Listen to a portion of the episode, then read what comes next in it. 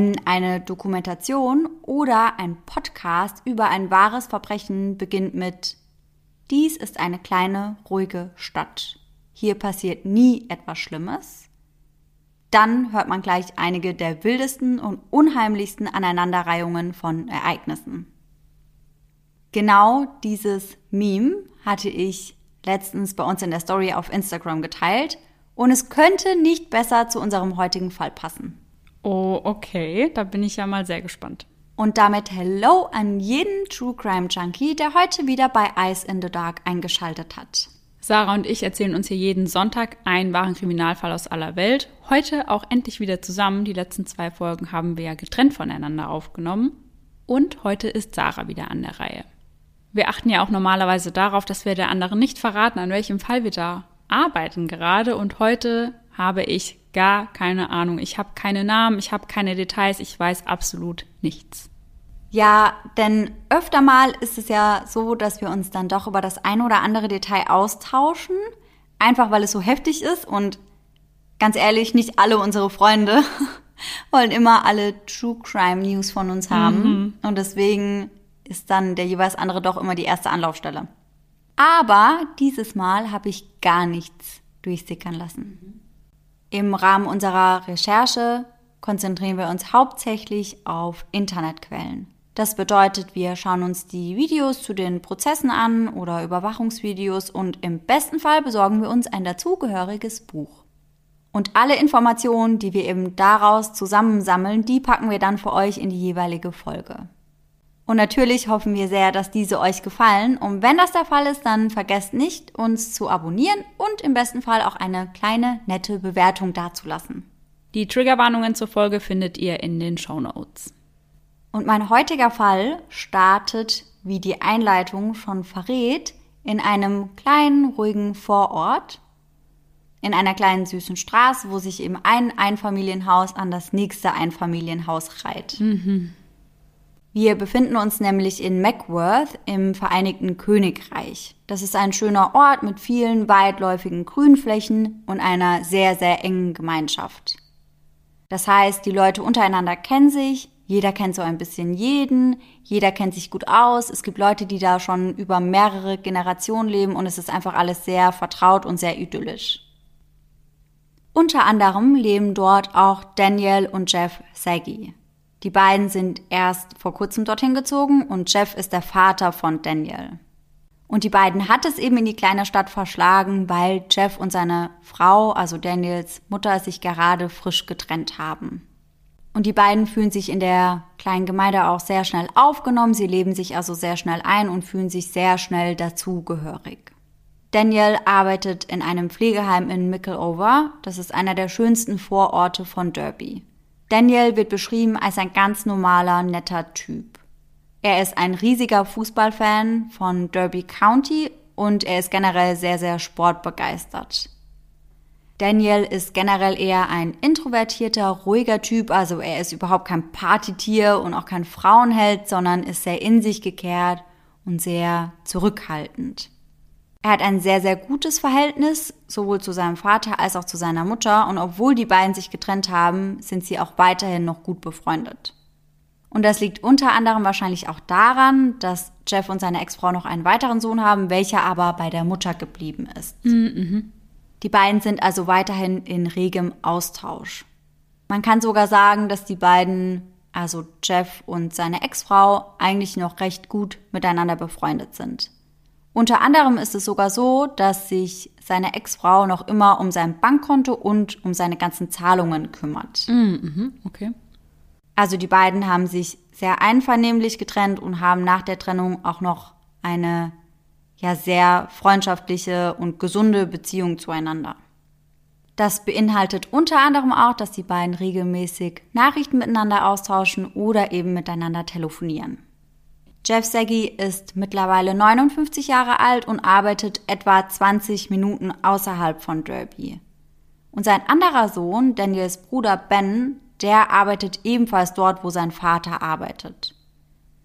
Das heißt, er und sein anderer Sohn fahren jeden Morgen gemeinsam zur Arbeit und abends dann auch gemeinsam wieder zurück. Das klingt nicht nur nach einer super netten Stadt, wie du das am Anfang gesagt hast, sondern trotz Trennung auch nach einer sehr harmonischen Familie. Ja, auf jeden Fall. Also die Familie ist wirklich sehr im Einklang Ja. und sie verstehen sich alle wirklich sehr, sehr gut miteinander.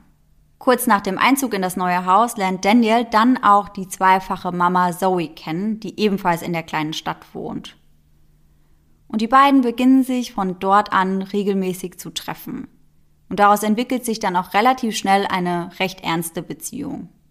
Das fing erst damit an, dass sie sich eben immer regelmäßiger trafen und irgendwann war es auch so, dass Daniel Zoe wohl immer häufiger auch zu sich nach Hause eingeladen hat. Nicht selten war es dann so, dass sie den beiden Männern Gesellschaft bei einem gemeinsamen Abendessen leistete.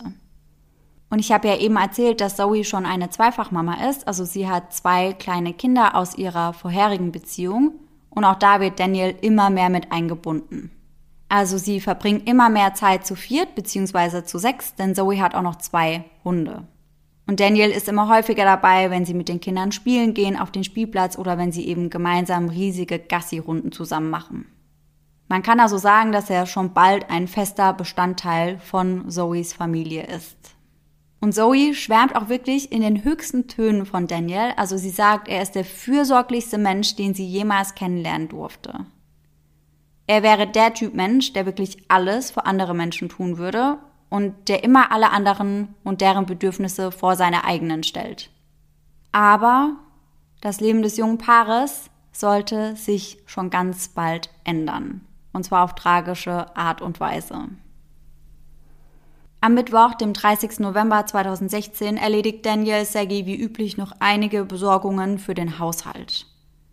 Zunächst einmal geht er zur Bank, um dort Geld abzuheben und auf dem Rückweg hält er noch bei einem chinesischen Imbiss, um sich dort etwas zum Mittagessen zu besorgen. Während Daniel unterwegs ist, telefoniert er auch mit seiner Freundin Zoe und die beiden verabreden sich für den nächsten Tag, um gemeinsam in die Stadt zu gehen, um einkaufen zu gehen. Sie bittet Dan, wie sie ihn immer nennt, morgens mit ihr in die Stadt zu fahren, um ein paar Wintersachen für die Kinder zu kaufen. Sie wollten eben ein paar Wintermäntel und ein paar dickere Pullover kaufen und Daniel sagt, dass er sie gegen 10 Uhr am Morgen abholen würde. Am nächsten Tag schreibt er ihr dann auch pünktlich eine SMS und sagt ihr, dass er auf dem Weg ist. Aber obwohl er ihr schreibt, dass er auf dem Weg ist, taucht er nie bei ihr auf. Zoe wartet daraufhin dann auch einige Stunden, weil sie davon ausgeht, dass irgendwas dazwischen gekommen ist, dass er vielleicht nochmal zur Arbeit musste oder sonst was. Aber sie hört auch nach einigen Stunden immer noch nichts von ihm. Also wartet sie fast den kompletten Tag auf ihn, aber von Dan hört sie nichts mehr. Sie schreibt ihm auch immer mal wieder und versucht auch ihn telefonisch zu erreichen, aber sie kommt irgendwann gar nicht mehr durch. Und ab einem bestimmten Zeitpunkt werden auch ihre Nachrichten nicht mehr zugestellt. Also die Nachrichten haben dann eben nur noch einen Haken und kommen bei Daniel gar nicht mehr an. Was eben dafür spricht, dass er offensichtlich sein Handy ausgeschaltet hat oder dass eben sein Akku leer ist. Und so langsam macht sie sich Sorgen. Am Anfang dachte sie ja, okay, irgendwas wird dazwischen gekommen sein, aber so langsam bekommt sie es mit der Angst zu tun, dass doch irgendetwas passiert ist. Mhm. Eine Stunde nach der nächsten vergeht und sie hat immer noch kein Lebenszeichen von ihrem Freund erhalten. Und das ist sehr, sehr untypisch für ihn, weil Daniel ist normalerweise sehr zuverlässig. Und deswegen beschließt sie sich dann irgendwann auch, sich auf die Suche nach ihm zu machen. Mittlerweile haben wir schon etwa 20 Uhr, das heißt, Daniel ist mittlerweile ja schon 10 Stunden zu spät dran, ohne jegliche Erklärung und ohne ihr zu sagen, dass er doch nicht kommt. Also er hat ihr ja nie abgesagt. Der letzte Text, den sie bekommen hat, war, ich bin auf dem Weg zu dir. Und deswegen steigt Zoe dann in ihr Auto und fährt zu seinem Haus, in dem er ja gemeinsam mit seinem Vater Jeff lebt. Und bei ihrer Ankunft ist Zoe schockiert über das, was sie vorfindet. Denn vor dem Haus von Jeff und seinem Vater tummeln sich etliche Polizisten. Das komplette Haus ist mit gelbem Band abgesperrt und ihr könnt euch denken, dass das nichts Gutes bedeutet. Mm -mm. Zoe versteht die Welt gerade gar nicht mehr und fragt die Polizei dann daraufhin, was denn passiert ist. Aber der Polizist, den sie anspricht, der sagt ihr nur, dass er nicht befugt ist, ihr das zu sagen. Immerhin gehört Zoe ja nicht zu Daniels direkter Familie. Das Einzige, was sie ihr sagen können, ist, dass eine Leiche gefunden wurde. Boah, und wenn du dann nicht weißt, ob er das ist oder was da passiert Ja. ist, das muss einen ja fertig machen. Ja, Zoe steht daraufhin auch total unter Schock. Und in diesem Schock oder in diesem wirklich richtig surrealen Moment macht sie sich dann auf den Weg zu ihren Eltern. Also sie fährt auf direktem Weg zu ihrer Mutter und zu ihrem Vater. Und erst als sie dort ankommt, realisiert sie, was da gerade passiert und fängt an zu weinen. Also sie bricht in Tränen aus und kann wirklich gar nicht mehr aufhören. Also sie beruhigt sich wirklich überhaupt nicht mehr. Und im Nachhinein beschreibt sie den Moment auch als eine Art Traum. Also sie sagt, sie hatte das Gefühl, dass sie gar nicht mehr auf dieser Welt ist und hatte irgendwie das Gefühl, dass sie einfach nur träumt. Also für sie war das Ganze irgendwie total surreal und überhaupt nicht echt. Am nächsten Morgen verbreitet sich dann in der Nachbarschaft schnell die Nachricht, dass die Polizei zu einem Tatort eines Mordes gerufen wurde.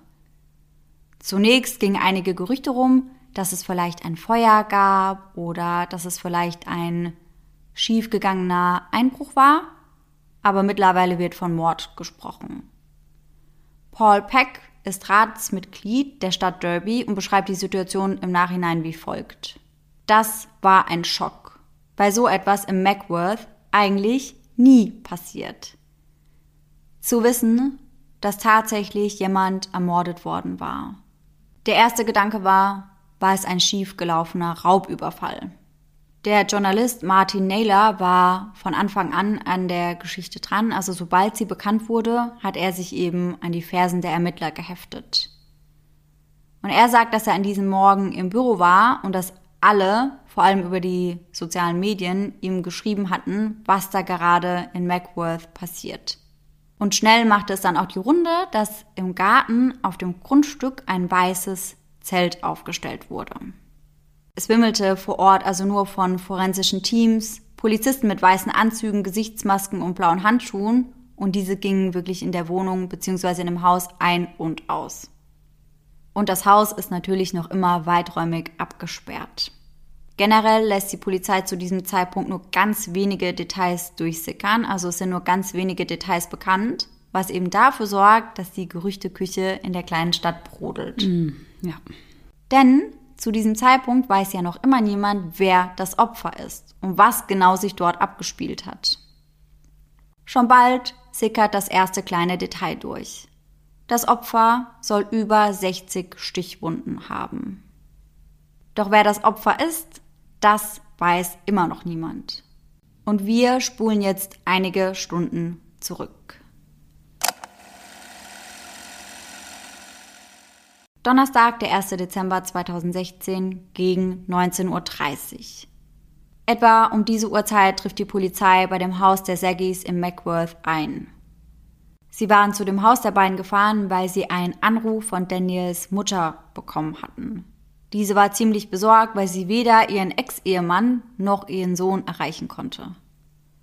Tony Blockley, der Leiter der Einheit, sagt, dass Jeffs Ex-Frau versucht hatte, sowohl Daniel als auch Jeff mehrfach zu kontaktieren, aber keinen der beiden erreichen konnte und sich deswegen unfassbare Sorgen gemacht hat. Außerdem war Jeff Saggy ein Mann der Routine. Also er war ein richtiges Gewohnheitstier und wenn er etwas immer machte, dann konnte man da wirklich die Uhr nachstellen und konnte sich darauf verlassen. Unter anderem gehörte zu Jeffs Routine auch, dass er jeden Morgen mit seinem jüngsten Sohn sprach.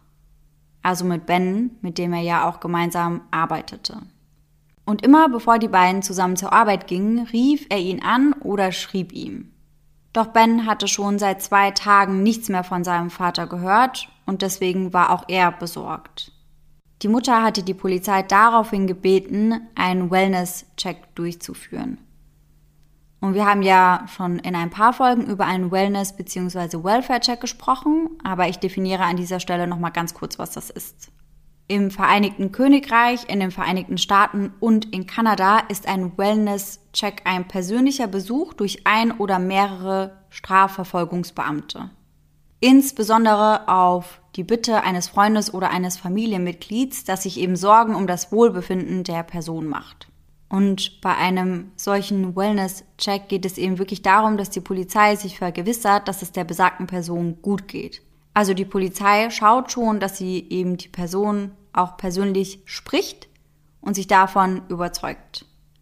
Und bevor sie das gemacht hat, darf sie eigentlich das Haus bzw. die Wohnung auch nicht verlassen. Mm, okay. Außer sie kann sicherstellen, dass die Person zu diesem Zeitpunkt eben nicht zu Hause mhm. ist.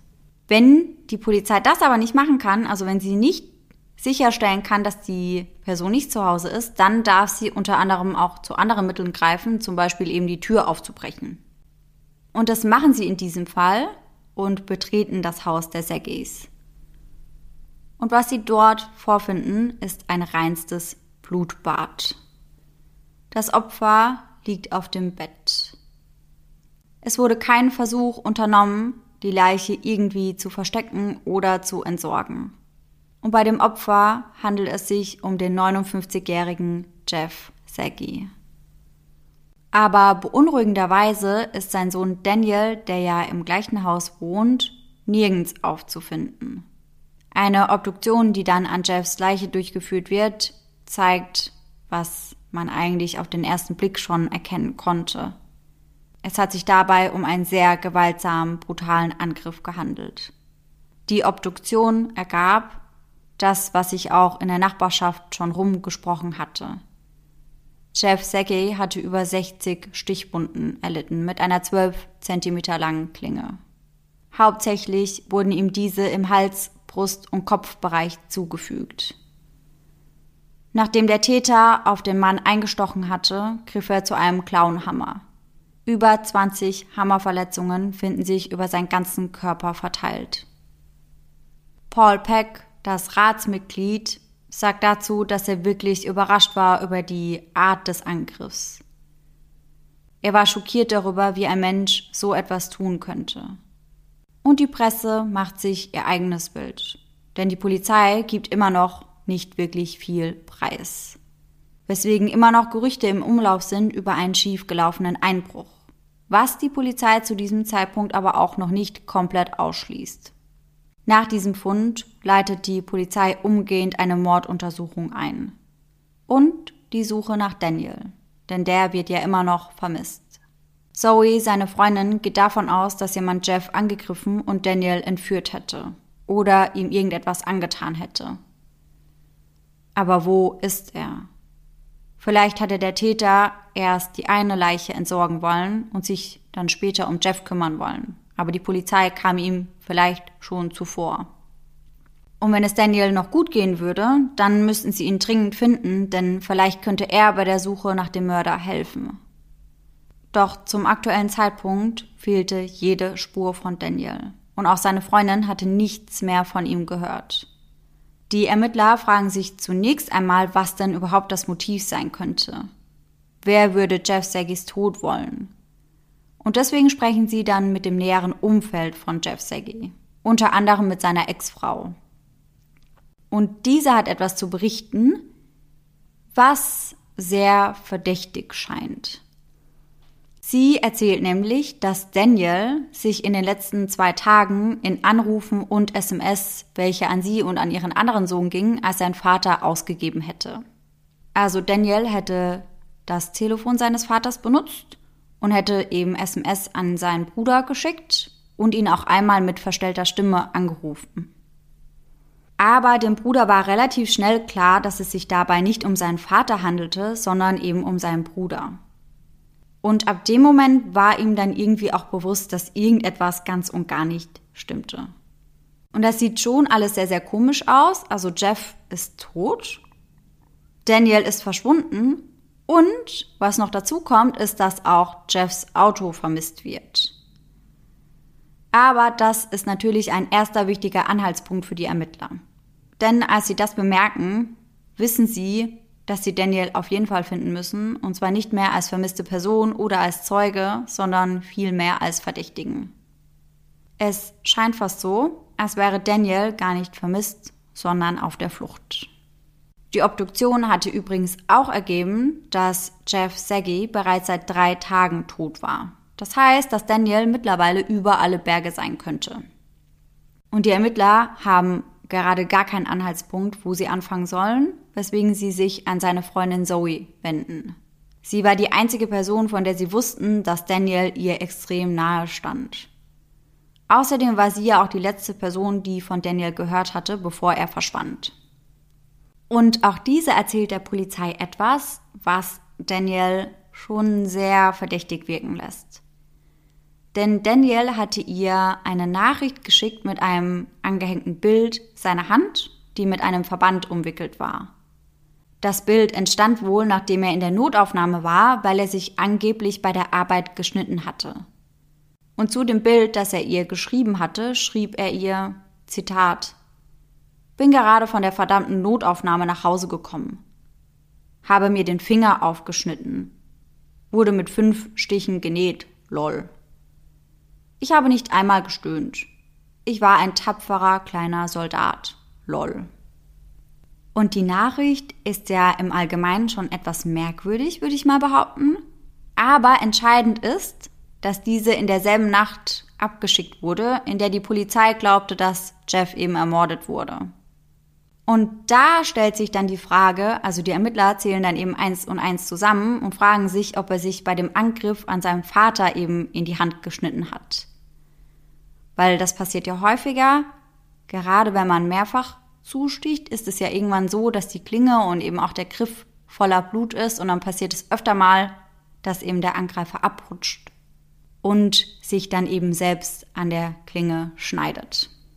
Die Suche nach Daniel Seggi läuft also auf Hochtouren. Mittlerweile ist der 2. Dezember und es sind drei Tage seit dem Mord vergangen. Sie wissen, dass er in dem Wagen seines Vaters unterwegs ist, ein schwarzer Honda Civic, und sie kennen das Kennzeichen des Fahrzeugs. Und um dieses jetzt auswendig zu machen, nutzen sie das ANPR-System. ANPR steht für Automatic Number Place Recognition, was so viel bedeutet wie automatische Kennzeichenerfassung. Das ist eine Videoüberwachungsmethode, die Schrifterkennung nutzt, um die Kennzeichen an Fahrzeugen zu erkennen. Dazu werden dann entweder fest installierte Videoüberwachungskameras, Fotos und Videokameras in Geschwindigkeitsmessanlagen oder speziell dafür aufgestellte mobile Geräte genutzt. Damit sind sie eben in der Lage herauszufinden, wo sich welcher Wagen gerade aufhält. Und in dem ganzen Land gibt es viele, viele tausende Kameras, die eben den schwarzen Honda Civic von Daniel Segis Vater aufspüren könnten. Und die Ermittler speisen das Kennzeichen dann eben in dieses System ein und Volltreffer. Der Wagen war durch Staffordshire und hinunter nach Cardiff gefahren. Bei der Ankunft in Cardiff wurde das Auto dann durch die Autobahnkameras erneut erfasst. Und dann von einigen Überwachungskameras im Stadtzentrum. Man kann sehen, wie der schwarze Wagen auf einen öffentlichen Parkplatz gesteuert wird, wie Daniel daraufhin aussteigt und von dem Wagen wegläuft. Doch dann verliert sich seine Spur. Das Ganze finden die Ermittler erst einen Tag später raus, also Daniel hatte den Wagen schon am 1. Dezember dort geparkt. Das ist auch der Tag, an dem er eigentlich mit seiner Freundin Zoe zum Shoppen verabredet war. Und an diesem Tag schaltet Daniel dann auch sein Mobiltelefon aus. Das wissen wir daher, weil Zoes Nachrichten ja irgendwann nicht mehr durchgingen. Und das ändert sich auch nicht mehr. Er ist ab diesem Zeitpunkt also nicht mehr zu erreichen. Und damit hat die Polizei ein Problem. Denn Daniel hat das Auto stehen lassen, das heißt, die Nummernschilderkennung hat der Polizei so weit geholfen, wie sie konnte, ist nun aber keine Hilfe mehr. Außerdem hatte er sein Handy ausgeschaltet, was eben bedeutet, dass die Polizei das Signal nicht mehr zurückverfolgen kann. Und somit können sie seinen aktuellen Standort auch nicht mehr bestimmen. Und die Polizei gerät immer mehr in Panik und die Öffentlichkeit auch, denn niemand weiß, wie gefährlich Daniel Sergi ist, nachdem er nun das erste Mal getötet hat. Es ist ja gut möglich, dass er auf den Geschmack gekommen ist. Und vielleicht ist er bewaffnet. Man weiß ja nicht, ob er Waffen dabei hat, ob er ein Messer dabei hat. Und ab diesem Zeitpunkt ist man sich gar nicht mehr sicher, zu was er noch fähig ist. Es hatte also absoluten Vorrang, Daniel zu finden. Emma Kenny, eine Psychologin, die sich viel mit dem Fall beschäftigt hat, sagt, dass es für die Polizei ein Mann mit großem Potenzial war. Sie hätten ihn schnell finden müssen, denn er könnte bewaffnet sein, er könnte gefährlich sein und er könnte wieder zuschlagen. Solange Daniel Seggi auf freiem Fuß war, war niemand sicher. Doch an diesem Tag kommen sie nicht weiter. Mittlerweile haben wir den 3. Dezember, es ist also vier Tage nach dem Mord. Das Interesse der Presse wächst immer weiter, während die Jagd nach Daniel immer intensiver wird. Doch von diesem Moment an kommt die Polizei überhaupt nicht mehr voran, weswegen sie erneut an Zoes Tür klopfen und sie um Hilfe bitten. Sie fragen sie unter anderem, wie gut sie Dan kennen würde, fragen, wie lange sie schon zusammen sind, fragen, ob sie vielleicht wisse, wo er sich gerade aufhält oder ob sie irgendeine Ahnung habe, wo er hingehen könnte. Seitdem Daniel verschwunden ist, ist Zoe jeden Tag auf der Polizeiwache. Die Polizei braucht sie. Sie bitten sie mehrfach, ihn zu kontaktieren, um herauszufinden, wo er sich gerade aufhält. Immer wieder machen sie ihr klar, dass er eine Gefahr für sich selbst und für andere sein könnte. Und selbst wenn er keine Gefahr für sich oder für andere darstellen würde, was für ein Leben sollte er da draußen auf der Flucht führen? Und damit haben sie Zoe. Sie erklärt sich irgendwann, nachdem sie wirklich ewig lang auf sie eingeredet haben, dazu bereit, ihn zu kontaktieren. Und das Ganze versucht sie zunächst über die sozialen Medien und über sein Handy per SMS. Und jetzt heißt es dann erst einmal warten auf eine Antwort von Daniel. Derzeit die einzige Hoffnung der Polizei. Denn seit zwei Tagen haben sie keine Spur mehr von Daniel. Der letzte Anhaltspunkt ist ja eben das Video, das eben zeigt, wie er in Cardiff aus dem Auto seines Vaters steigt. Während sie auf eine Antwort warten, fragen sie sich, warum Daniel ausgerechnet nach Cardiff gefahren war. Sie fragen sich, was es in Cardiff gibt, dass dies seine allererste Anlaufstelle war. Denn man muss dazu sagen, dass Cardiff nicht unbedingt eine naheliegende Wahl von Derby aus ist. Cardiff ist etwa 250 Kilometer entfernt, das sind etwa drei Stunden Fahrt mit dem Auto.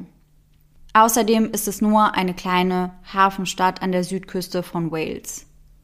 Es gibt also auf den ersten Blick keinen ersichtlichen Grund, warum er dorthin abhauen sollte. Die Ermittler durchforsten daraufhin dann die Aufnahmen der Überwachungskameras im Stadtzentrum von Cardiff in der Hoffnung, Daniel dort irgendwo zu entdecken. Und tatsächlich. Sie sehen ihn, wie er nach dem Verlassen des Parkplatzes direkt zum Bahnhof von Cardiff ging. Er trägt eine beige Hose, einen dunklen dicken Pullover und eine Beanie in der gleichen Farbe.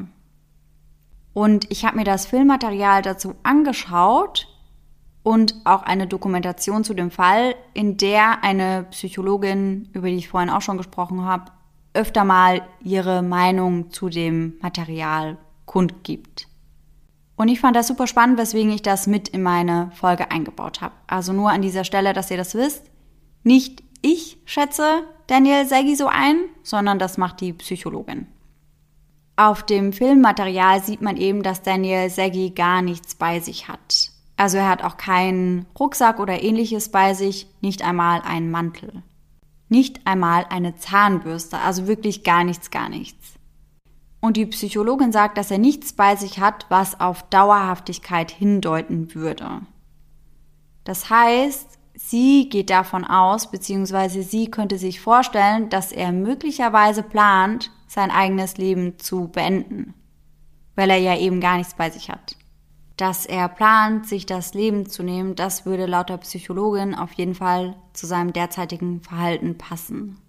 Mittlerweile ist Daniel seit vier Tagen auf der Flucht.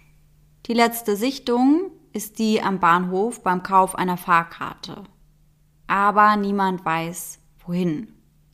Und dann kommt es zu einem kleinen ersten Durchbruch in dem Fall. Am 5. Dezember um Viertel nach sieben nimmt Dan nämlich das erste Mal wieder Kontakt zu Zoe auf. Er schickt ihr eine Nachricht mit den Worten Es tut mir leid, ich weiß wirklich nicht, was los ist. Mein Herz ist gebrochen, aber auch mein Verstand. Ich habe keine Ahnung, was in der letzten Woche passiert ist. Es ist, als hätte ich eine Woche lang geschlafen und wäre in einem Albtraum aufgewacht. Ich bin so verängstigt und verwirrt. Ich weiß ehrlich gesagt nicht, was ich tun soll. Ich möchte dich einfach nur umarmen. Ich liebe dich und die Jungs für immer. Vergiss das nie. Du bist nicht nur meine Freundin, du bist meine beste Freundin und ich liebe dich. Und nachdem die Polizei Zoe gesagt hatte, dass sie sich Sorgen machen, dass Daniel sich das Leben nehmen könnte, weiht sie die Polizei auch direkt ein, nachdem sie eben diesen Text bekommt. Denn das Ganze hört sich meiner Meinung nach schon nach einem kleinen Abschied an. Ja, da habe ich auch direkt dran gedacht. Ja, ne? Mhm. Zoe ist jetzt der Spielball bei der Fahndung nach einem Mörder. Sie muss den Ermittlern helfen. Wo war er hingefahren? Wo ist er gerade? Und deswegen antwortet sie ihm mit Ich mache mir wirklich Sorgen um dich, Dan. Bitte hab keine Angst. Die Jungs und ich wollen dich sehen. Wo bist du jetzt? Es dauert 24 lange Stunden, bis Daniel ihr endlich wieder darauf antwortet. Er schreibt ihr, ich würde dich auch gerne sehen, aber ich kann nicht. Ich bin so weit weg und ich weiß nicht mehr, wie ich hierher gekommen bin. Ich habe kein Geld, um nach Hause zu kommen. Mein Portemonnaie ist weg und ich bin ganz allein. Ich bin irgendwo im Norden und ich wünschte, es ginge mir gut, aber ich bin müde und allein und ich bin so, so verwirrt. Ich will nicht, dass du dir Sorgen machst. Es wird mir gut gehen und ich liebe dich. Dann schreibt er noch, ich wünschte, ich könnte einfach nach Hause kommen und euch alle umarmen. Ich wünschte, ich könnte euch sagen, dass es mir gut geht, aber ich bin mir nicht sicher. Aber ich glaube, ich muss mir überlegen, was ich nun tun soll.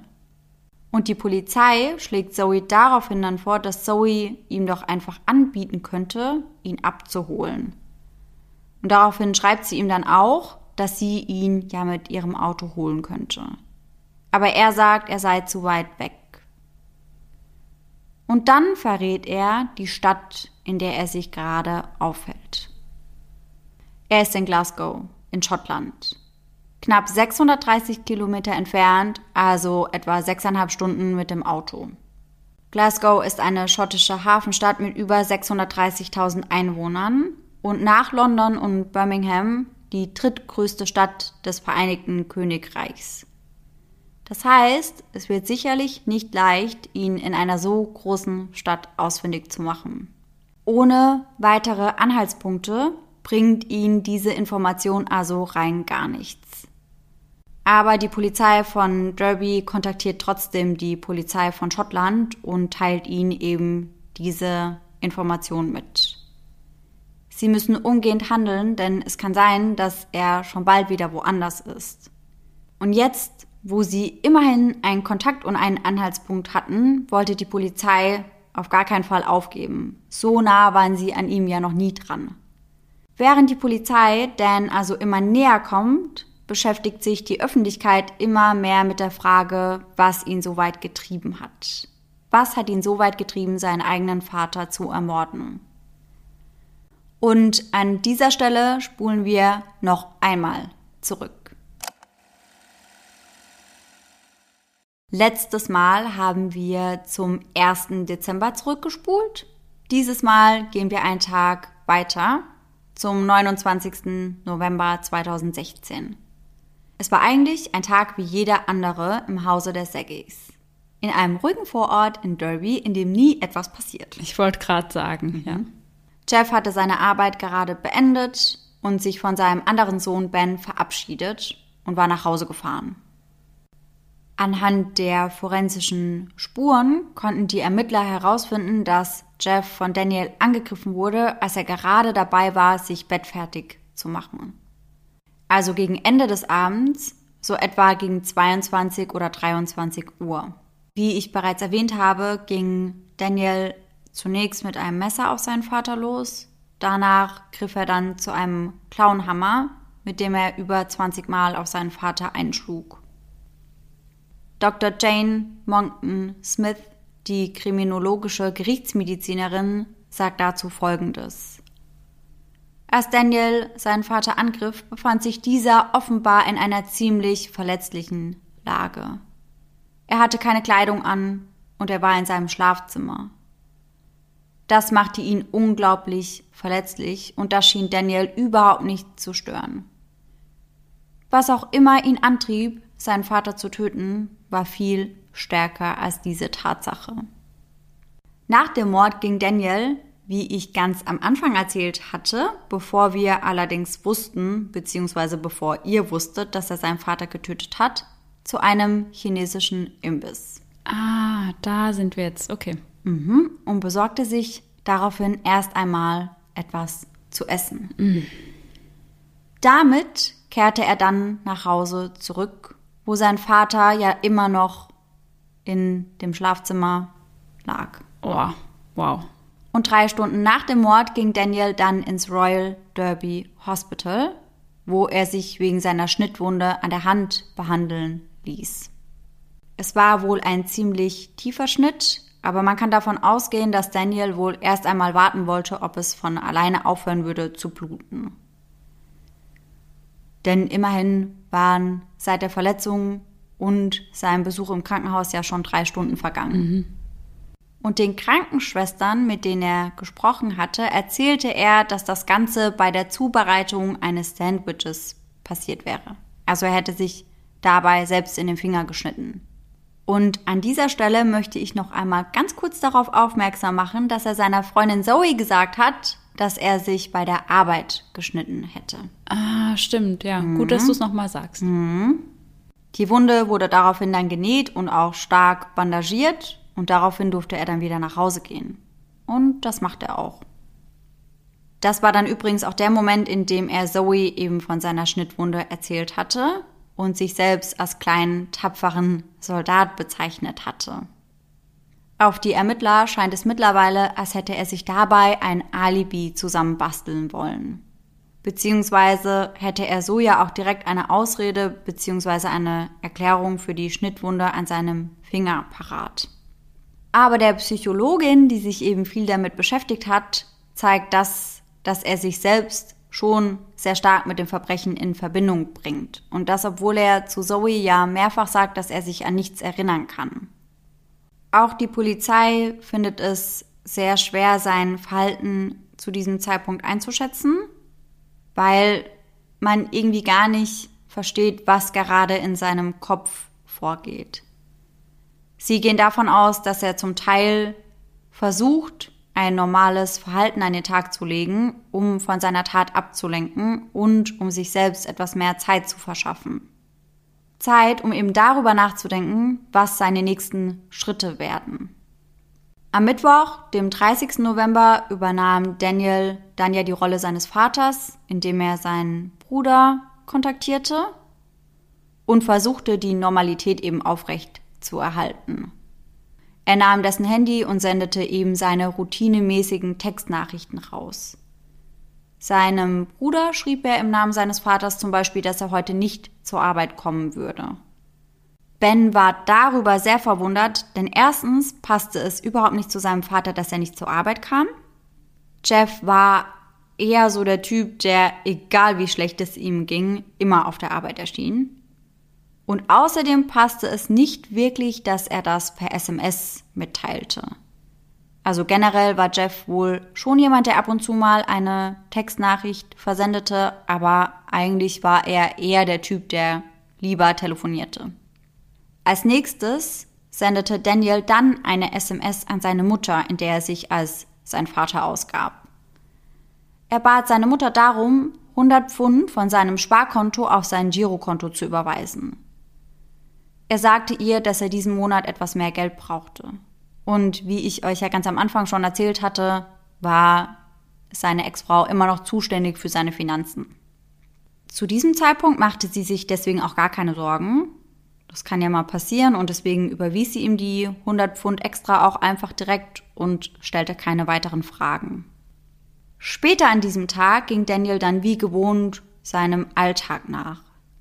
Unter anderem ging er aber auch zu dem Geldautomaten in der High Street, wo er dann eben 100 Pfund von dem Konto seines Vaters abhob.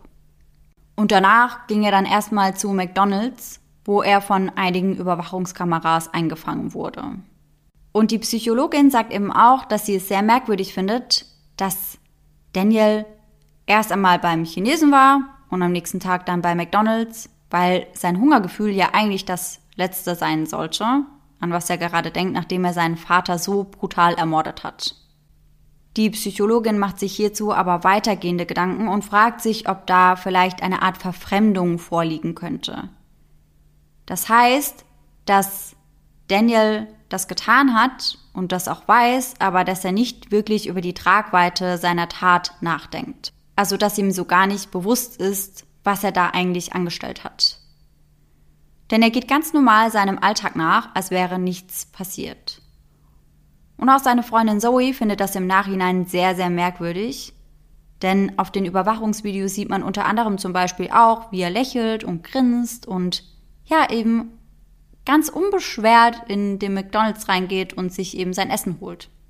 Und Zoe sagt, dass man sowas oder so ein Verhalten eben niemals von einem Menschen erwarten würde, der so eine Tat begangen hat. Außerdem ist es sehr, sehr heftig, und das finde ich auch, dass er immer wieder zurück nach Hause geht, obwohl sein Vater ja immer noch tot in dem Bett liegt. Die Kriminologin Dr. Jane Monckton Smith erklärt, dass die Tatsache, dass er zwei Tage lang mit der Leiche im Haus blieb, zeigen würde, dass er sich in seiner Tat gerechtfertigt fühlte. Sie sagt, ich finde es seltsam, dass er zwei Tage lang mit der Leiche im Haus blieb.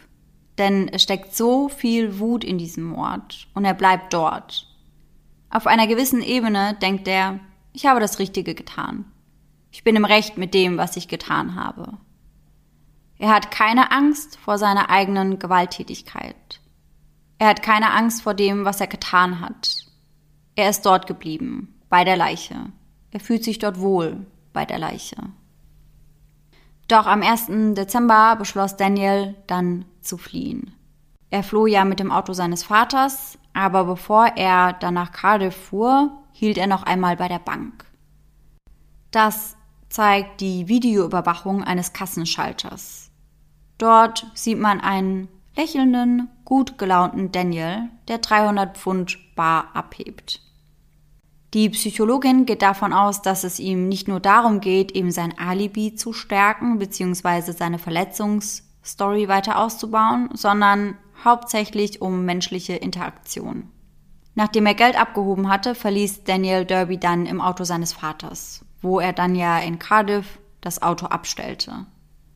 Die Polizei war zu diesem Zeitpunkt schon darüber informiert, dass irgendetwas nicht stimmte und kurz darauf fand sie dann auch den Vater. Also wenn Daniel noch etwas länger dort geblieben wäre, hätten sie ihn auch direkt geschnappt. Wie wir wissen, ist das aber nicht passiert. Mittlerweile ist er ja in Glasgow, wo er auch immer noch sitzt. Für die Ermittler scheint es eher ein zufälliges Ziel zu sein, wahrscheinlich weil es so weit weg ist wie nur irgendwie möglich. Die Ermittler gehen davon aus, dass er gerade dort sitzen wird und sich darüber Gedanken macht, an welchen Ort er als nächstes fliehen möchte. Wenn man sich seine Reise ansieht, nachdem er das Haus mit seinem toten Vater verlassen hat, dann scheint er zu versuchen, so viel Abstand wie möglich zwischen sich und die Leiche seines Vaters zu bringen. Aber er scheint kein wirkliches Endziel vor Augen zu haben. Bald finden die Ermittler heraus, dass er am 2. Dezember in Glasgow eben ein Ticket nach Torso gekauft hat. Man sieht wieder eine Überwachungsaufnahme und dort reiht er sich einfach in eine Reihe von Menschen ein, die ebenfalls ein Ticket kaufen möchten. Und ich finde den Gedanken so unheimlich, denn niemand der Menschen, der dort mit in der Reihe steht, weiß eben, dass direkt unter ihnen ein Mörder auf der Flucht ist. Ja, da habe ich auch direkt dran gedacht, weil ich auch schon öfter, seit wir den Podcast machten, den Gedanken hatte, ob wir schon mal unbewusst ja. neben so einer Person standen. Ja, die total. vielleicht schon mal jemanden getötet hat oder keine Ahnung. Ja, total crazy. Also Daniel wirkt ja auch sehr, sehr unscheinbar ja. und ich glaube, niemand, der ihn an diesem Tag gesehen hat, würde ihm so etwas zutrauen. Mhm. Und dann steht er da, wie so ein ganz normaler Typ, aber hat halt sowas Krasses gemacht. Ja. Also das kann man sich irgendwie gar nicht vorstellen. Mm -mm. Thurso, sein nächstes Ziel, ist eine im äußersten Norden von Schottland gelegene Hafenstadt mit gerade einmal knapp 8000 Einwohnern. Aber der Zug dorthin, der geht erst in zwei Tagen. Und das heißt, dass Daniel die nächsten zwei Tage erst einmal in Glasgow verbringen muss. Und dafür checkt er dann für zwei Nächte in ein Hotel ein. Dort verbringt er seine Zeit unter anderem mit Internetrecherchen darüber, wie polizeiliche Ermittlungen vorangehen. Also generell, wie sowas abläuft. Es scheint so, als würde er gerne verstehen wollen, was die nächsten Schritte der Polizei sein werden, um ihnen dann eben einen Schritt voraus sein zu können. Und dass Daniel sich eben erst in diesem Moment darum kümmert, das spricht für eine mangelnde Organisation seiner Tat. Denn eigentlich würde man ja davon ausgehen, wenn er das geplant hat, dass er sich da bereits im Vorfeld drüber informiert hätte. Und zu dieser Zeit beschließt er dann auch, sich eben an die einzige Person zu wenden, von der er sich verstanden fühlt, nämlich an seine Freundin Zoe. Und hier kommt es dann eben zu dem Austausch, den ich euch vorhin auch schon vorgelesen habe. Mittlerweile ist Daniel seit fünf Tagen auf der Flucht und die Psychologin geht davon aus, dass er nun genug Zeit hatte zu reflektieren und genug Zeit, um seine Liebsten zu vermissen. Dazu kommt, dass er zu Zoe absolutes Vertrauen hat. Er hat nach wie vor starke Gefühle für sie und die beiden haben schon immer eine sehr tiefe und innige Bindung zueinander gehabt. Und so schafft Zoe es, Daniel um den kleinen Finger zu wickeln. Auf sie wirkt er verängstigt und panisch. Immer wieder wiederholt er sich. Und sie glaubt, dass er wusste, dass die Polizei ihn früher oder später so oder so finden würde. Denn man muss ja sagen, dass Daniel schon einige Spuren hinterlassen hatte, welchen die Polizei problemlos folgen könnte. Es war also nur eine Frage der Zeit, bis sie vor seiner Haustür stehen würden. Sechs Tage nach dem Mord und fünf Tage nachdem die Leiche gefunden wurde, ist die Polizei kurz davor, Daniel zu fassen. Nachdem er der Polizei unwissentlich über seine Freundin verrät, wo er sich gerade versteckt hält. Um 5.30 Uhr in der Früh erhält sie eine Nachricht darüber, in welchem Hotel in Glasgow er gerade ist.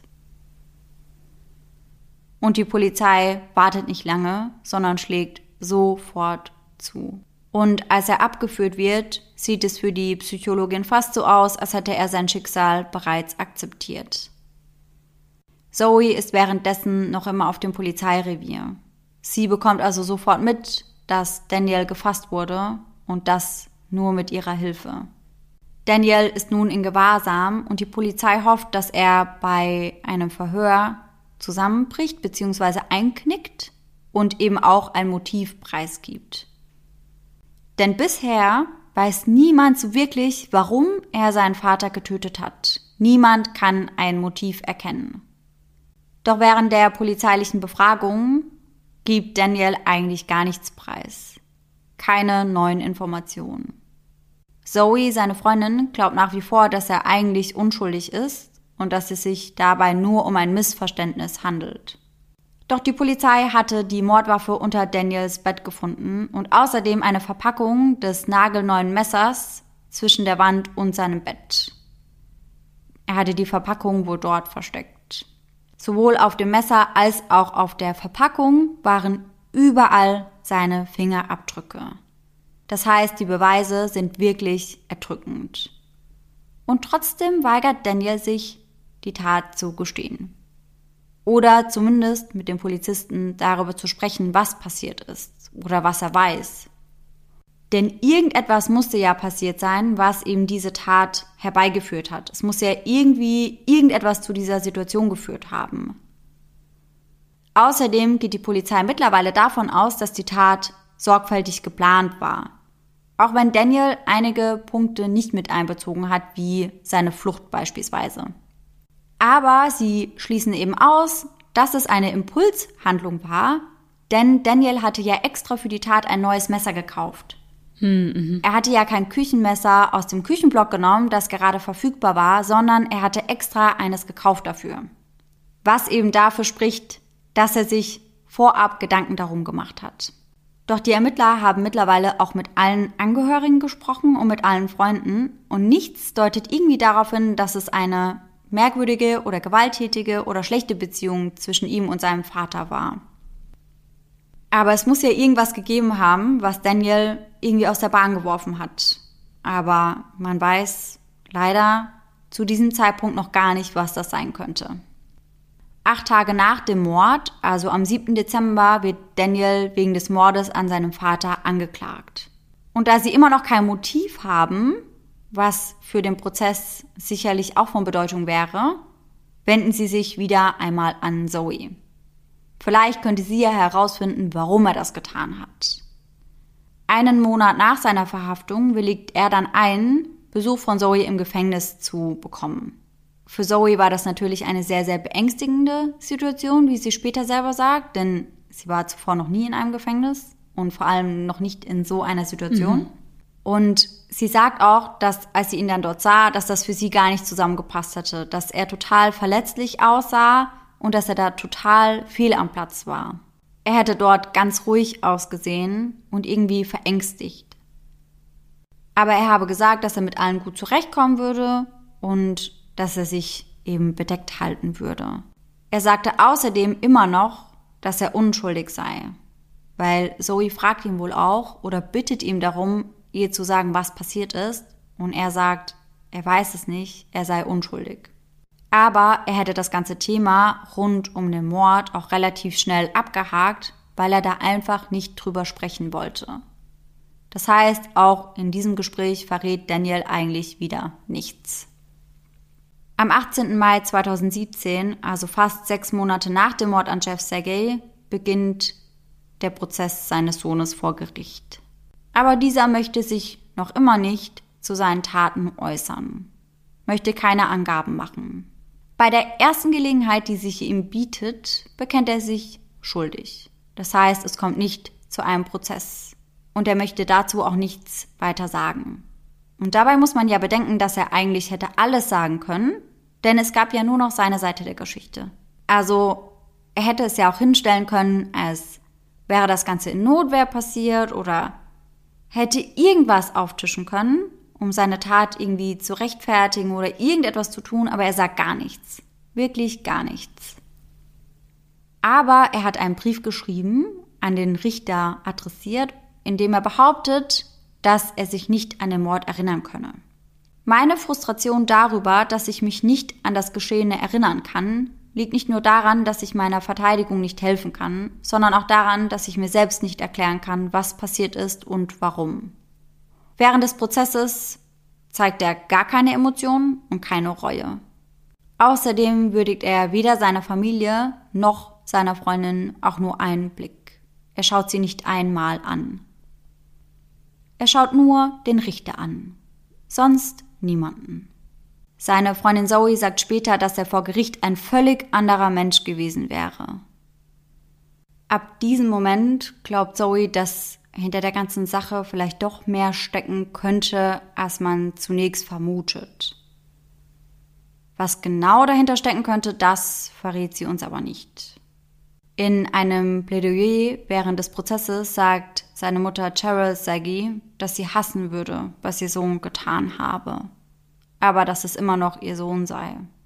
In einer weiteren Erklärung sagt seine Mutter, als Mutter hätte ich das niemals erwartet. Vielleicht werde ich Daniel nie wieder aus dem Gefängnis kommen sehen. Aber Ben hat seinen Vater und seinen Bruder verloren und ich kann nicht glauben, was Daniel getan hat. Ich fühle mich sehr im Zwiespalt. Ben wurde alles weggenommen, aber Daniel ist immer noch mein Sohn und ich liebe ihn und Ben. Ich hasse, was er getan hat, aber ich werde immer seine Mutter sein. Ich wünschte, Daniel würde uns Gründe für seine Taten nennen, aber ich glaube nicht, dass er das jemals tun wird. Richter Dickinson sagt während der Urteilsverkündung zu Daniel, es war ein brutaler und gnadenloser Angriff. Sie haben ihren Vater in seinem eigenen Schlafzimmer in ihrem gemeinsamen Haus in Mackworth, Derby, getötet. Sie haben nicht nur ihren Vater getötet, sondern ihren Bruder seines Vaters beraubt und ihrer Mutter einen Menschen genommen, der ihr noch etwas bedeutet hatte. Insgesamt waren es 60 Messerstiche. Dazu kamen noch Verletzungen durch einen Hammer. Was man dazu sagen muss, ist, dass ihr Vater gelitten hat. Er hatte Verteidigungsverletzungen, die zeigen, dass er versucht hat, sich zu wehren oder sich zumindest eine Zeit lang gegen sie zu wehren. Sie haben nichts unternommen, um im Nachhinein Alarm zu schlagen.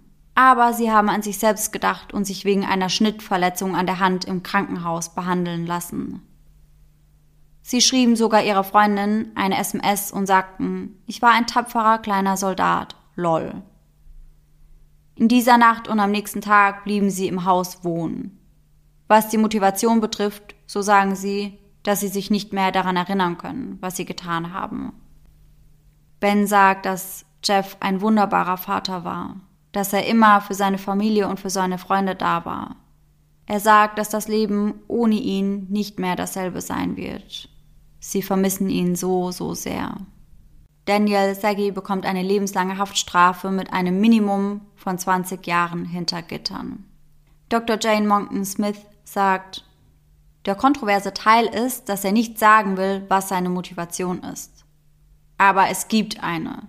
Es gibt immer ein Motiv bei allen Morden. Und dass er sich weigert zu sagen, was es ist, das bedeutet, dass es etwas sehr Persönliches ist.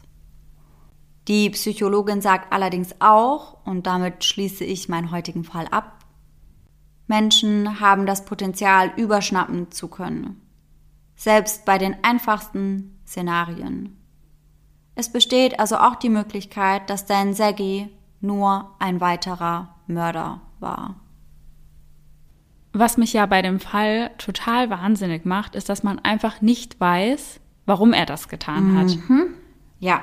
Also man kann sich das ja gar nicht vorstellen, weil wenn der andere Sohn vielleicht gesagt hätte, ja, der Vater ist gewalttätig oder da gibt es irgendwelche Anzeichen für irgendetwas, aber ja. da kann man ja wirklich komplett nur wild rumspekulieren einfach. Ja, also ich habe mir da auch echt viele Gedanken drum gemacht, was Daniels Motiv sein könnte. Aber ich bin ehrlich, ich bin zu gar keinem richtigen Schluss gekommen. Ich habe vorhin dran gedacht, du hast ja erzählt, dass er ein sehr introvertierter Mensch ja. war und dass er seine Bedürfnisse immer hinten angestellt hat. Ja. Und ich kann mir vorstellen, dass es vielleicht, wenn man das sein ganzes Leben lang macht, dass es dann irgendwann so aus einem rausbricht, wo man denkt, jetzt reicht's, weil man sich vielleicht dann ein bisschen ich weiß nicht, benachteiligt fühlt oder halt oder so fühlt. angestellt Genau. Fühlt. So, man macht immer alles für andere und Ja. nie macht jemand was für einen selbst. Dass Mhm. vielleicht sowas in die Richtung da Mhm. gewesen sein könnte, je nachdem, was der Tat für eine Situation vorausgegangen ist. Das wissen wir ja nicht genau. Aber an sowas habe ich vielleicht noch gedacht. Ja, ich muss auch dazu sagen, das passt eigentlich ganz gut zu einer Aussage von der Psychologin, die sich ja viel mit dem Fall beschäftigt hat. Weil sie meinte nämlich, dass man bei der Art und bei der Brutalität des Mordes eben sehen kann, dass Daniel sich auf eine gewisse Art und Weise die Kontrolle zurückgeholt hat. Und das würde ja passen, weil Daniel ja mehr oder weniger wirklich immer nur für alle anderen gelebt hat und immer nur getan hat, was alle anderen wollten, aber halt nie darauf gehört hat, was er möchte. Und ich kann mir dann eben schon gut vorstellen, dass das dann irgendwann genauso kommt, wie du das eben gesagt hast. Also, dass man dann irgendwann vielleicht platzt oder dass es aus einem herausbricht. Ja. Und dass man dann halt in dem Moment wirklich einfach mal der Herr über die Lage ist und über die Situation. Und sich das dadurch, auch wenn das natürlich total verdreht ist, aber dass man sich das eben dadurch wieder so ein kleines Stückchen weit zurückholt. Ja, und ich finde, dazu würde auch dieser Overkill passen, Mhm. dass er quasi alles rausgelassen hat, was sich in den letzten Jahren oder Ja. sein ganzes Leben so angesammelt hat und dass ja sein Vater das dann quasi komplett alles abbekommen hat, was sich da bei ihm aufgestaut hat. So. Ja, ja, total. Was ich auch nach wie vor irgendwie krass finde, ist so der Gedanke, dass sein Papa nach Hause gekommen ist und es war alles in Ordnung, es war alles okay und er macht sich dann Bett fertig und dann kommt der Angriff. Ja. Also das fand ich irgendwie schon auch sehr heftig. Die Psychologin sagt ja auch, er war halt total verletzlich, dadurch, dass er da halt nackt stand und schon so bereit fürs Bett war. Also irgendwie, ja, total ungeschützt. Und den Gedanken fand ich auch voll krass. Und ich fand's heftig, weil ich habe mir eine englische Podcast-Folge zu dem Fall angehört, während ich mich bettfertig gemacht habe. oh nein. Und ich stand dann in meinem Badezimmer, habe mich gerade fertig gemacht und so und höre den Podcast. Und dann ging es darum, dass der Vater halt eben angegriffen wurde, als er sich bettfertig gemacht hat. Und dann wurde die Uhrzeit genannt, dass es so zwischen zehn halb elf war. Und ich schaue auf die Uhr und es war Nein. zwischen zehn halb elf und ich war so, well, Oh irgendwie merkwürdig. Aber dadurch konnte ich mich dann ganz gut in die Lage reinversetzen. Mhm. Weil, wenn mich in dem Moment jemand angegriffen hätte, ich hätte halt auch beim besten Willen gar nicht damit gerechnet. Ich finde, das ist auch so eine Zeit, da kommt man so runter, da Mhm. ist man entspannt, da denkt man vielleicht nochmal drüber nach, was ist am Tag so passiert. Ja, man ja, ja. ist einfach ein bisschen entspannt und ja, und dann passiert sowas. Ja, und also ich wohne ja alleine. Ja. Da ist das dann nochmal was anderes. Da hat man dann vielleicht manchmal den Gedanken, ach, vielleicht hat sich hier irgendwo jemand versteckt oder sowas. ja. Aber er hat ja mit seinem Sohn zusammengelebt. Ja. Wem vertraust du mehr als deinem eigenen Ja. Sohn? Ja. Und deswegen, mich würde so interessieren, ob da vorher ein Streitgespräch war Mhm. oder ob da irgendwas stattgefunden hat. Ich meine, wenn wir jetzt davon ausgehen, dass der Grund für die Tat eben das ist, über was wir eben gesprochen haben, dann Ja. kann das ja auch eine ganz banale Sache Ja, gewesen ja. sein, die das fast ja zum Überlaufen gebracht hat, sage ich mal. Genau, genau. Dann hat er wahrscheinlich diese Wut immer wieder runtergeschluckt und Ja, es hat sich immer und immer und immer mehr angestaut und dann reicht da manchmal wirklich so ein Tropfen auf dem heißen Stein und dann eskaliert die Situation. Ja. Also krass. Aber, was man ja auch nicht vergessen darf, so spontan ist die Situation ja nicht eskaliert, weil er hat ja vorab das Messer gekauft. Stimmt, ja. Also das Ganze muss sich schon so angestaut haben, dass er irgendwann halt angefangen hat, mit dem Gedanken zu spielen. Also Ja, das war ja. ja keine spontane Reaktion. Also schon crazy. Hätte total und auch einfach diese 60 Messerstiche und dann noch Mhm. 20 Mal mit dem Hammer. Also das ist ja so unfassbar brutal. Ja, total. Wow, also ziemlich heftig und ich glaube auch für die Mutter muss es total schwer Mhm. sein, weil sie einfach nicht weiß, was ihren Sohn dazu gebracht hat. Und wenn sie eben die Familie so gesehen hat, wie du sie am Anfang beschrieben hast, so harmonisch Ja. und alles läuft super und da rechnest du ja null damit, dass sowas passiert und fragst dich wahrscheinlich einfach nur, warum. Ja, ja, glaube ich auch. Und ich glaube generell, dass sich das auch alle drumherum, also auch die komplette Nachbarschaft, Ja. das gefragt hat, weil überall habe ich einfach nur gelesen, dass Daniel so der normalste Typ ever war. Also niemand hat sich bei ihm wirklich Sorgen gemacht oder Ja, so. ja. Und das ist ja so oft so. Und dann kommt da so ein Ja. krasses Verbrechen um die Ecke. Also verrückt. Ich muss auch sagen, seit wir den Podcast haben, traue ich meiner Menschenkenntnis auch nicht mehr zu 100 Prozent, weil man hört das ja wirklich oft so. Also, dass man das den Leuten überhaupt nicht anmerkt und dann denke ich mir manchmal so, ja, hm, Ja. Ja, es könnte halt jeder sein. Ja. Also wir hatten ja schon Fälle, da war es dann der Einzelgänger, der irgendwie total introvertiert und in sich gekehrt war.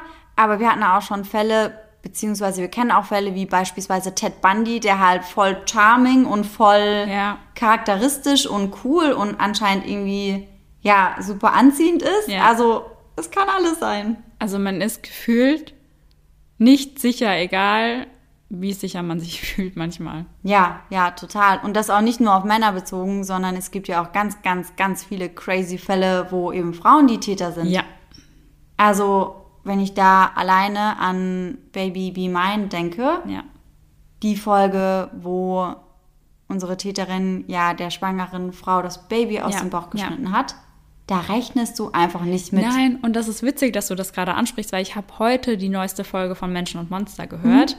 Und da geht es auch um eine Entführung und die Frau trampt halt und sie steigt Ja. in ein Auto ein, weil da eine Frau mit Kind dabei ist. Weil sie halt denkt, okay, da bin ich sicher, da ist Ja. eine Frau mit Baby. Dabei ist sie halt Mittäterin. Und ja, als Frau fühlst du dich ja sicherer, in ein Auto zu steigen, wo noch eine Frau mit drin Ja, sitzt, ja, ja. als nur zu einem Mann. Und genau das macht sie. Und das war dann, ja, Genau das, falsche. ja. Ja. Oh Mann, ey. Obwohl Trampen muss ich auch generell sagen, ich habe das ja einmal gemacht. Also ich auch, leider. ich habe das einmal gemacht, wo ich bei jemandem mitgefahren bin. Ja. Und ich habe einmal jemanden mitgenommen, als ich nach Berlin gefahren Mhm. Bin von hier aus. Und beide Male war irgendwie einfach merkwürdig. Ja. Also bei dem ersten Mal bin ich mit einer Freundin zu einem Mann ins Auto gestiegen. Mhm. Und er war dann auch so, ja, ist aber schon ganz schön gefährlich, wenn ihr da einfach bei einem fremden Mann einsteigt. Und ich war so, wow, jetzt fühle ich mich richtig sicher. Ja, ja, danke dafür. Ja. Und bei dem Mädchen, das ich damals mitgenommen habe, habe ich mich auch ganz, ganz unwohl gefühlt. Also Ja? ich war ganz froh, als sie dann wieder ausgestiegen war. Ja, die war irgendwie, hat die mir Angst gemacht. Mhm. Ich weiß auch nicht, ich kann gar nicht genau festmachen, woran das lag, aber es war sehr merkwürdig. Ja, also eine ganz große Warnung, macht das einfach lieber nicht. Man weiß nie, wer da zu einem ins Auto steigt oder zu wem man selbst ins Auto steigt. Ja. Ich habe das auch einmal gemacht in Neuseeland und ich dachte mir im Nachhinein so, Laura, wie blöd bist du eigentlich? Also Ja. wirklich, weil da bin ich, glaube ich, vom Flughafen zum Hostel gelaufen, weil ich Mhm. dachte, das ist nicht so weit. Ja, war weiter als gedacht. Mhm. Und da hat auch so ein Mann angehalten, der gesagt hat, ja, ich habe dich schon länger laufen sehen, soll ich dich irgendwo hinbringen? Auch creepy. Ich habe dich schon länger laufen sehen, so nach dem Motto, ich beobachte dich Ja. schon eine ganze Weile. Und Anfang 20-jährige Laura war so, ja, okay, dann äh, steige ich natürlich ein. Ja, auf geht's, okay? Let's go. Let's go. Und ich hatte Glück, also der war wirklich super nett und Ja, hat mich ja. direkt am Hostel abgesetzt. Aber im Nachhinein denke ich mir so, ey, das war so, so leichtsinnig. Also da Ja, hätte halt sonst was passieren Total. können. Und das würde ich nie, nie wieder machen. Also wenn ihr das hört, dann macht das bitte auch nicht. Nehmt euch lieber Don't ein do Taxi oder lauft dann lieber doch, auch wenn der Weg weiter ist als gedacht. Aber das kann echt sehr, sehr gefährlich Ja, werden. auch nicht bei einer Frau einsteigen. Nee, du weißt mm. nie. Ja. Gut, dann ist unsere Folge oder unser Talk danach noch ein bisschen umgeschweift Ja. in Lebensweisheiten mit Laura und Sarah. Ja. Aber das sollte an der Stelle vielleicht echt mal gesagt werden. Ja. Und ich würde sagen, damit haben wir genug gesprochen über das per Anhalter fahren Ja. und kommen jetzt direkt zu unserer Gänsehaut to go Story.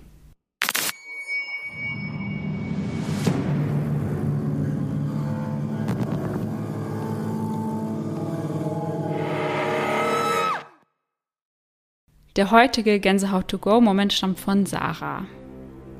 Sie schreibt, ich bin überzeugt davon, dass ein Geist im Haus von meinem Papa wohnt.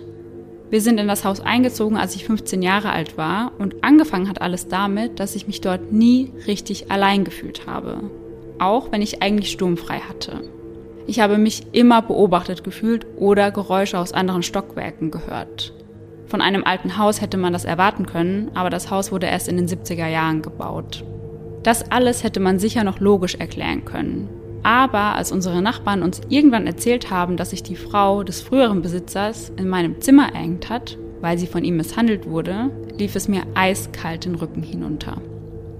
Ich habe die Frau dann in meinem Kopf Anna genannt, um ihren Geist irgendwie zu entmystifizieren und um weniger Angst vor ihrer Präsenz zu haben.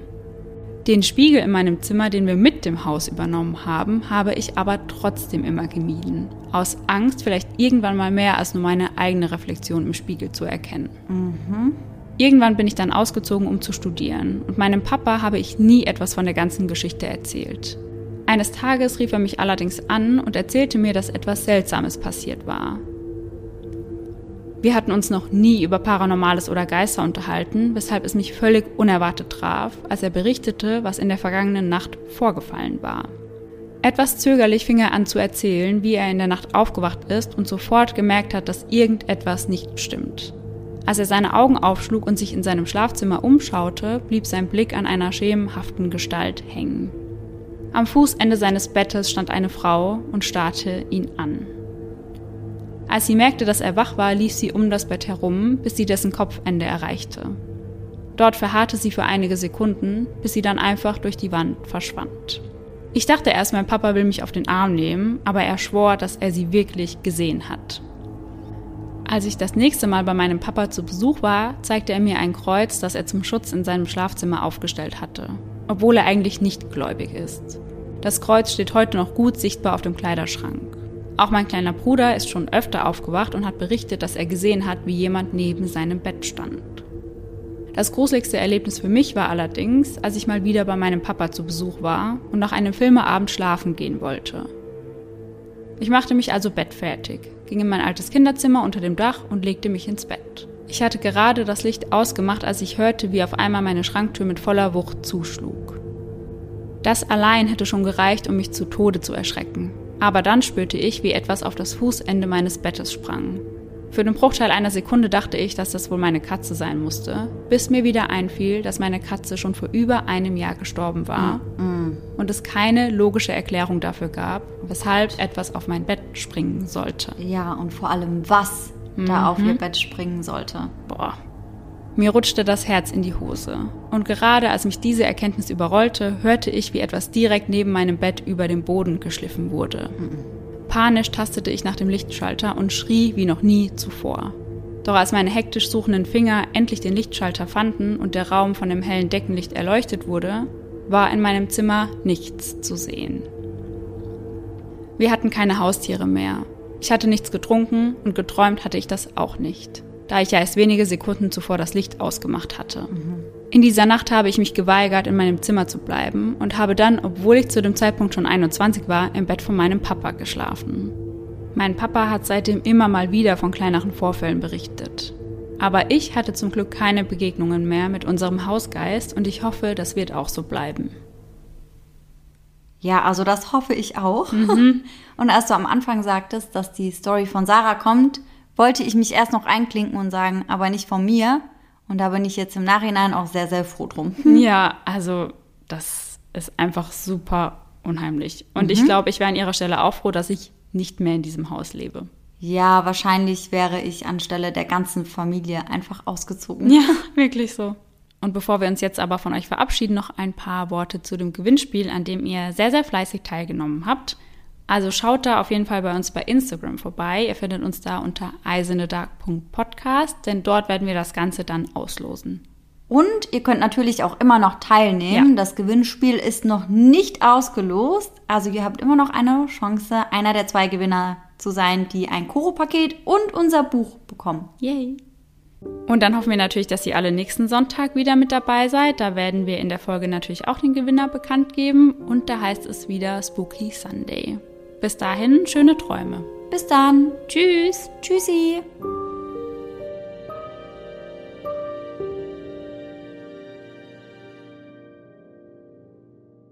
Die beiden sind also weiterhin in regelmäßig, im, in regelmäßigem Austausch? In regem Austausch kann man In sagen. regem Austausch. Die beiden sind also weiterhin in regem Aus Austausch. Man kann es anscheinend nicht sagen. Zunächst geht er erstmal zur Bank, um dort Geld abzuheben. Und auf dem Rückweg, Rückweg, Rückweg, und auf dem Rückweg holte ich dir noch ein Mittagessen da im chinesischen Imbiss. Da muss jetzt so eine Platte eingespielt werden, dieses ist der Remix. Ja, genau. oh. Tonely, Tonely vor allen Dingen. Tonely Blockley. die Obduktion ergab, das, was ich, die Option, Option vor allen Dingen. So. Ja, mein Opa ist ja damals auch von der Leiter runtergefallen und hat sich halt am so eine Marmorplatte bei uns komplettes Bein aufgerissen. Es musste mit ein paar Stichen genäht werden und er ist mit dem Fahrrad zum Arzt gefahren so ist halb so wild, kann ja mit dem Fahrrad fahren. Der ist alles gar gefahren. kein Problem. Der, ist Nein, der, hat, ja, der hat dann meine Oma angerufen und gemeint, das soll, die soll bitte ihren Mann abholen. Und Oma hatte gar nicht mitbekommen, dass der da losgefahren ist. Also, also hä? Tschüssi.